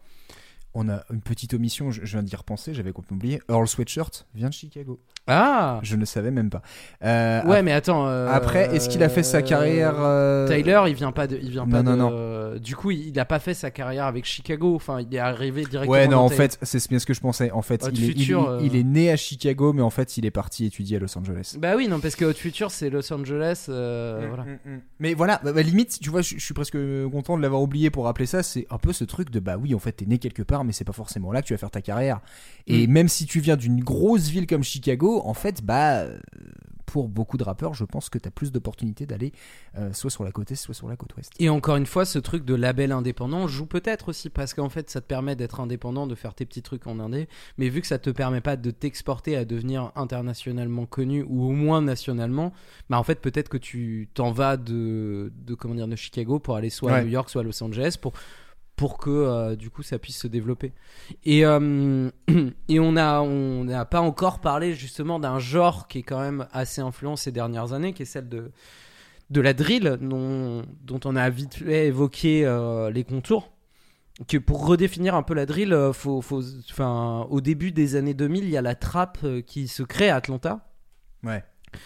La trap, ça vient simplement de trap, qui est, pardon, qui est euh, la planque de drogue euh, des rappeurs à Atlanta. Euh, bref, c'est toute une musique qui est très liée au club, euh, au club de striptease, euh, qui est liée à la vente de drogue. Euh, c'est un côté très bling bling qui a, qui a, qui a assez mal vieilli, moi je trouve, en tout cas la, la trappe des, des années 2005. euh, C'est daté. c'est- des sons bien, bien numériques, un peu dégueux. euh, Mais bon, ça a permis une autre manière de rapper, en fait, de sortir de cette euh, dualité entre le boom bap et euh, la, la, la- comment dire le le gangsta rap de, de comment dire de Los Angeles et de, de, de ramener un- une troisième voix Hmm. qui a été Ouais. ouvert par Houston. Euh, Bon bref, on va pas Ouais, on ouais, en on parle pas de ça. un.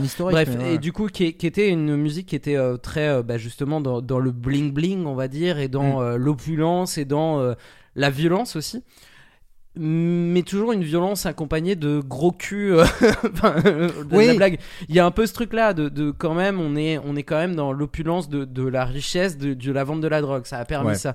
Là où en fait, euh, en 2010, euh, il y a des petits rappeurs, parce que quand je dis petits, ils avaient 16 ans, de, de comment dire, de de Chicago qui reprennent en fait un peu ces codes, un peu cette manière de rapper avec une musique qui est très similaire, qui est très froide parce que enfin on a quand même en plus enlevé tous les synthés avec quand même une manière de produire en 2010-2012 qui est quand même un peu plus facile. Enfin je veux dire est facile oui, c'est ça, les outils sont pas les mêmes non plus. sont pas les mêmes et sont moins cheap en fait même avec un ordinateur tu Mm. peux sortir un son qui est un petit peu mieux travailler un petit peu plus ton son et en fait ils ont sorti une musique qui s'appelle la drill qui est, euh, qui est une musique euh, franchement pour un néophyte et même pour beaucoup de gens en fait voir la différence entre une trappe euh, récente et de la drill c'est un peu difficile il y a des petits changements de pattern dans euh, dans, dans, dans les euh, dans les beats mais euh, c'est pas évident à discerner enfin c'est très subtil et en fait, c'est surtout c'est leur euh, leur manière de, de, de parler de en fait leur vécu et de parler de la rue qui est pas la même, qui est une Ouais. manière beaucoup plus froide.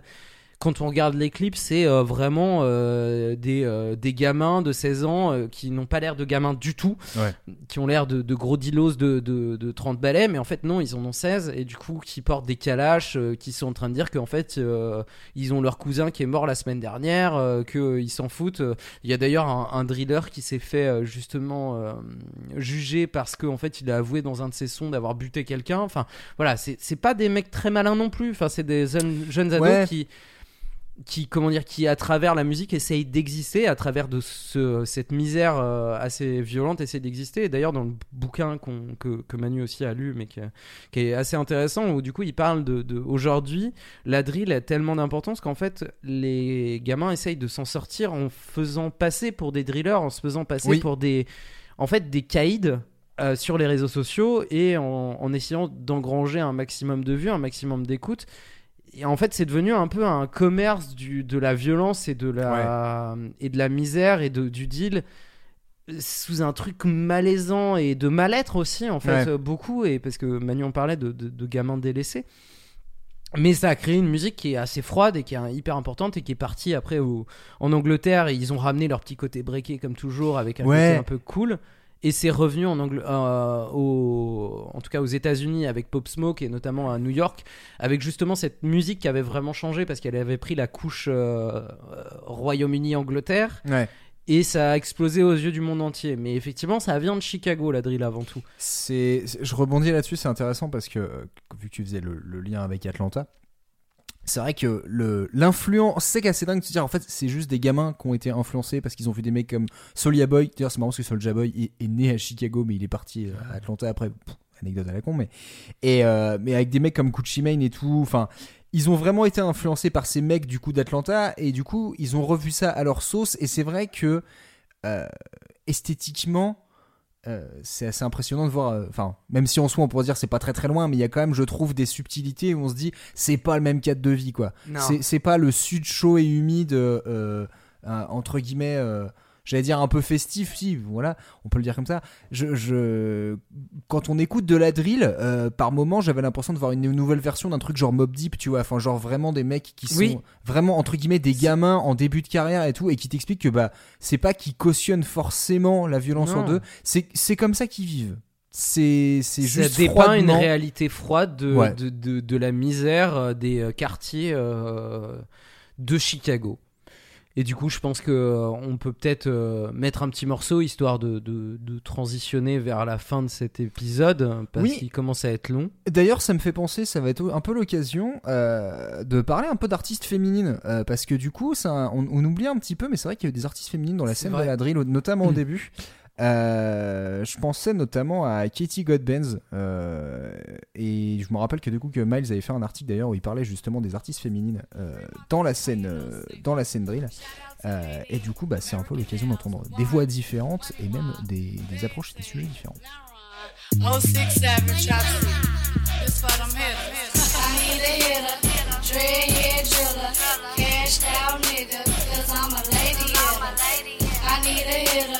067 chopstick. This for them hitters. I need a hitter, dreadhead driller, cashed out nigga, cause I'm a lady hitter. I need a hitter, dread dreadhead driller, cashed out nigga, cause I'm a lady hitter. I need a hitter, dreadhead driller, cashed out nigga, cause I'm a lady hitter. I need a hitter, dreadhead driller, cashed out nigga, cause I'm a lady hitter. I'm, I'm a lady hitter. Don't fuck with hater niggas. I'm murdering the scene, so you know I'm about to kill them. Don't conversate with lame schools out, so dismiss it. Cause Katie shaking Facebook pictures. These niggas trying to holler, and I ain't fucking with them. But if he eat the team, then maybe I reconsider. I'm famous, take a picture, and ain't a bitch realer. I shoot you if I wanted to, cause I'm a lady hitter. Katie, I need a hitter. Dreadhead driller, cashed out nigga, cause I'm a lady hitter. I need a hitter, dreadhead driller, cashed out nigga, cause I'm a lady hitter. Need a hitter, dreadhead driller, cashed out nigga,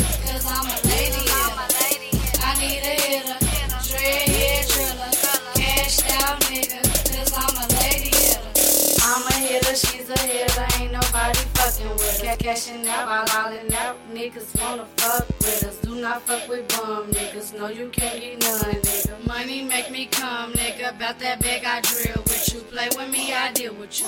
Only fuck with real hitters. Shouts out to my real bitches. No time for you snake bitches. Shells for you snake bitches. 30s Willie racial bitches. Donc c'était euh, Katie Godbands, I Need a Hit, qui est effectivement une drilleuse des débuts, vraiment des débuts, puisque là c'est un ouais, son qui date de 2011, euh, et euh, c'est toujours bien de parler d'artistes féminines, surtout dans des scènes comme ça qui sont euh, très souvent assimilées à du, de la misogynie et euh, vraiment... euh, C'est-à-dire qu'en fait, il y a... non, ce que je trouve intéressant, c'est de se dire qu'en fait, ça dépasse ce cliché de la violence. et L'exprimer la violence en musique est forcément un truc de mec, ce qui est, ce qui est une aberration totale. Parce que tu fais, c'est- pff, les groupes de punk de meufs sont sans doute euh, beaucoup plus virulents les trois quarts du temps que des groupes de mecs. Ouais, et je pense que dans le les rap, Pussy Riot, ouais ouais. voilà. je- Mais enfin, voilà. Et en fait, dans tous les genres, bah voilà, hein, c'est- c'est comme pour tout, hein, faut pas croire. Donc du coup, on va aller vers la conclusion de cet épisode qui est déjà long, euh, qui était le premier d'une très longue lignée sur des mois thématiques. Exactement. On espère que ça vous a plu. Je pense que c'est une des premières émissions, enfin en tout cas de, de, de la carrière de Tartine euh, Ta Culture, euh, aussi large en tout cas musicalement et aussi Ouais. vaste. C'était assez difficile à faire pour le coup. On a, enfin difficile, je ne sais pas, mais en tout cas on a essayé de rendre ça au mieux, de pas être rébarbatif, de pas être, euh, d'essayer d'explorer plein de choses. On a posé plus de questions qu'on a répondu à des choses. On a essayé de pas être trop pompeux comme d'habitude et pourtant on a dû avoir des discussions un peu sérieuses. Juste, je, je fais un petit truc. Si jamais il y a vraiment des choses dont on n'a pas parlé musicalement et des artistes auxquels vous avez pensé qui sont originaux ou qui ont des particularités ou qui, qui sont un peu emblématiques, bah ouais, n'hésitez pas à nous les envoyer parce que bah, voilà, ça, ça ajoutera un petit, un, un petit, un petit morceau à l'éventail de musique de Chicago qu'on a découvert euh, jusque-là. Ouais, c'est ça. Et puis, euh, et puis ouais, vraiment, euh, n'hésitez pas à nous, rabai- euh, nous rabaisser le caquet euh, parce qu'on n'a pas été capable de citer des grands trucs emblématiques. Malheureusement, on n'a pas pu faire le voyage, comme on le rappelait tout à l'heure. Oui. Voilà, c'est pas faute d'avoir demandé. Hein. Écoutez, euh, Il n'y a pas de train pour Chicago, j'ai regardé. Quelques mois, aller fréquenter les clubs euh, de jazz, de house euh, emblématiques de Chicago, aller dans les concerts. euh, Malheureusement, ça ne marche pas. Et du coup, je pense qu'il est temps de conclure cette émission. Et du coup, par conséquent, ce mois thématique sur la superbe ville de Chicago, Chicago. troisième plus grande ville des États-Unis d'Amérique. J'espère que ce mois vous a plu. Enfin, on espère. Oui, oui, bah quand même. ouais. On se retrouve le mois prochain euh, avec une nouvelle thématique, avec Ouais. toujours trois émissions de taille différente, de sujets variables, mais avec une même thématique. Et avec sûrement un petit goûter pour vous consoler qui n'aura pas forcément oui. grand chose à voir avec le mois thématique, mais qui sera toujours bon à déguster. Et puis On espère que cette petite discussion vous aura fait réfléchir, ou en tout cas vous aura donné des idées, à des choses à écouter. Et puis on vous dit à la semaine prochaine ou un peu plus. À la semaine prochaine. Ou un peu plus. Des bisous. Bisous.